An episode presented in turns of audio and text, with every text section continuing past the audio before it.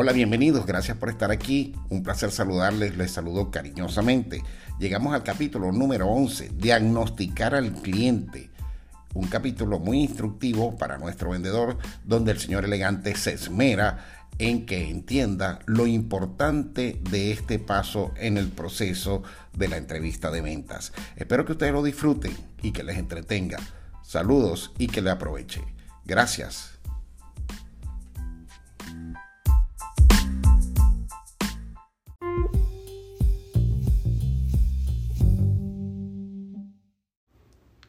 Capítulo número 11. Diagnosticar al cliente. A veces por el afán damos por sentado lo que normalmente puede suceder. Por eso existen las sorpresas. Pero en los negocios, por lo general, las sorpresas no son agradables. Bien, hasta ahora hemos hablado de la planificación, de la preparación y del acercamiento, pero aún no llegamos a la venta en sí misma. ¿Algún comentario? me preguntó el señor elegante. Tengo clara la necesidad de ejecutar esos pasos antes de la presentación, pero la verdad es que no puedo pensar que haya algo más que deba hacer. Pues, aunque no lo creas, hace falta un paso más. Es como cuando apuntas en el deporte de disparar al blanco. ¿Listos? ¿Preparados? Apunten. Fuego. ¿Qué pasaría si no tomas en cuenta las condiciones climáticas, la posición de la mira, la del blanco, fallaría. Pero se supone que esas cosas las revisé en la preparación. No, en la preparación solo revisaste que tenías tu armamento, tus municiones, a qué blanco ibas a disparar y a qué tipo de tiro harías. Pero hay muchos aspectos que siempre se deben considerar en el momento de la acción, porque algunas condiciones pueden haber cambiado a favor o en contra de nuestros objetivos o aportar más a la preparación. Ya entiendo. En ventas, este paso tiene dos propósitos fundamentales. Primero, nos permite una pausa luego del acercamiento necesaria para prepararnos aún más para la presentación. Y segundo, nos permite echar un vistazo a las condiciones en que se encuentra el cliente para afinar nuestra puntería y validar que nuestro objetivo planificado está correctamente planteado. Esto se logra observando y a veces haciendo algunas preguntas. Este paso se llama diagnóstico del cliente. Si estás visitando un negocio, como es tu caso que visitas negocios de reventa, debes verificar qué productos tuyos y de la competencia hay en los anaqueles y en las exhibiciones qué nivel de precios tienen los artículos, si el cliente hace descuento o promociones, si posee categorías de producto que no le has vendido, en fin, el negocio hablará, te orientará y te indicará cómo afinar tu puntería.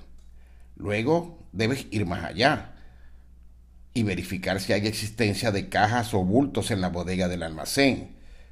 ¿Cuál es el nivel de compra en tu categoría de productos? ¿Y cuál es el de tu competencia? Esto te indicará cuál es tu situación con respecto a ese negocio.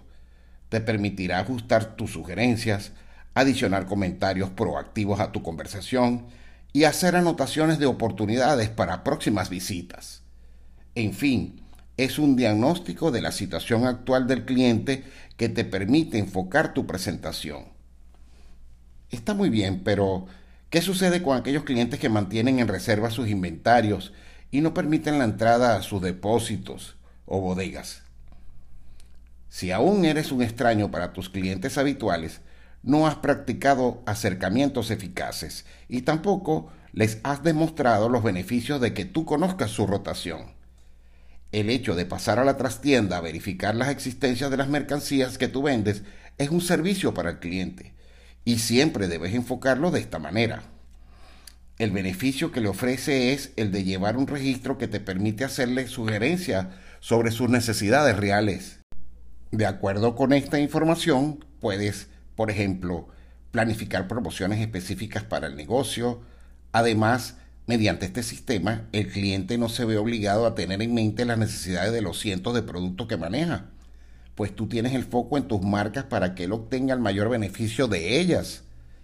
La mayoría de los clientes comprenden la importancia de que sus proveedores controlen la rotación de los productos que les venden, pues Este servicio les permite obtener el mayor provecho de sus anaqueles al comprar las cantidades adecuadas a sus ventas.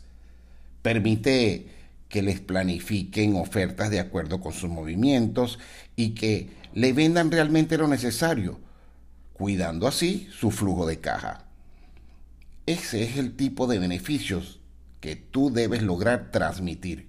Sin embargo, la mejor manera de convencer a los clientes de esta necesidad es siendo constante visita tras visita, demostrando siempre tu voluntad de servirles de apoyo en su gestión comercial, mostrándole en tus fichas los números que indican su rotación de productos o crecimientos de las ventas que tienen contigo.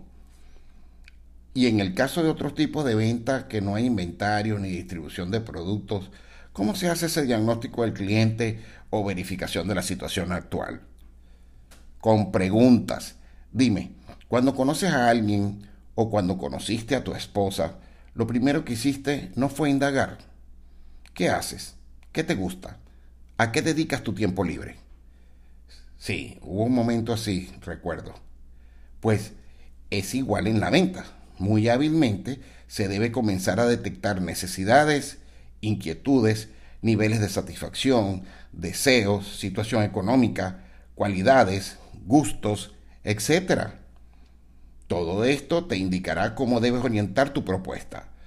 Te comenté algo relacionado al hablarte de los vendedores de autos. ¿Recuerdas? Primero observan el interés y luego de un excelente acercamiento, mediante una conversación estructurada, llevan al cliente a definir claramente sus necesidades y posibilidades.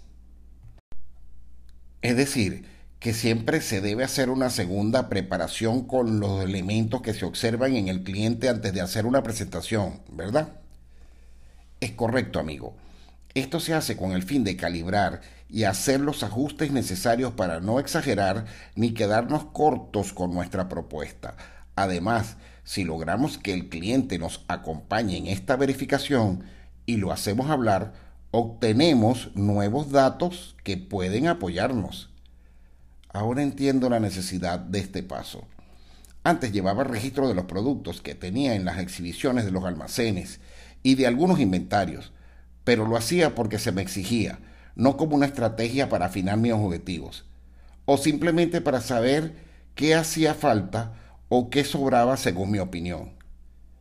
Ahora veo que estas últimas dos cosas son relativas.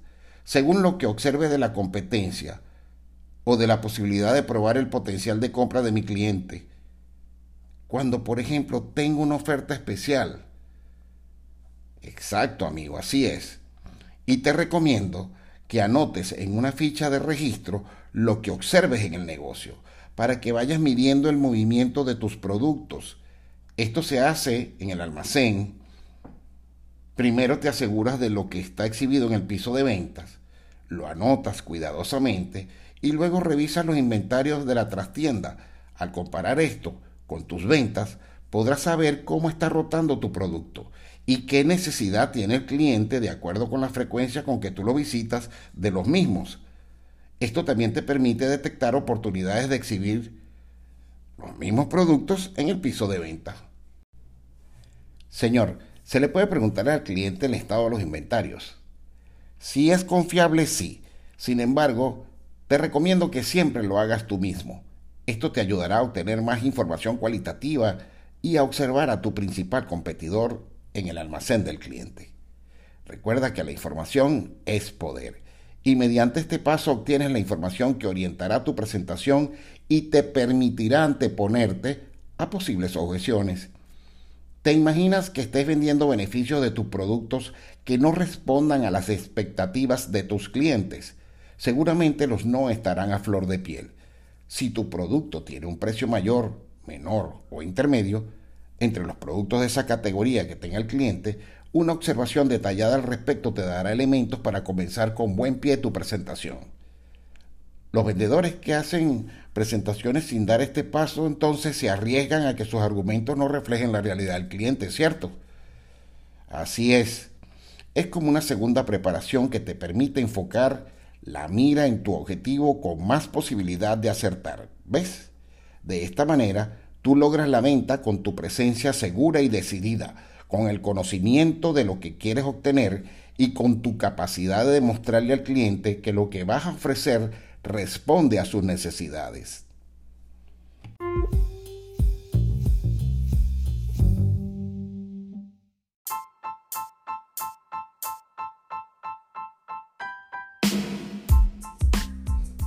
Bien amigos, hemos llegado al final del capítulo número 11. Espero que les haya gustado. Básicamente yo lo traduciría coloquialmente en antes de hacer, observar a nuestro alrededor todos los elementos que puedan servirnos para lo que vamos a hacer, para prepararnos mejor y hacerlo de la mejor manera. Nos vemos en el próximo capítulo, el número 12, la presentación. Gracias por estar con nosotros nuevamente. Que estén muy bien. Saludos.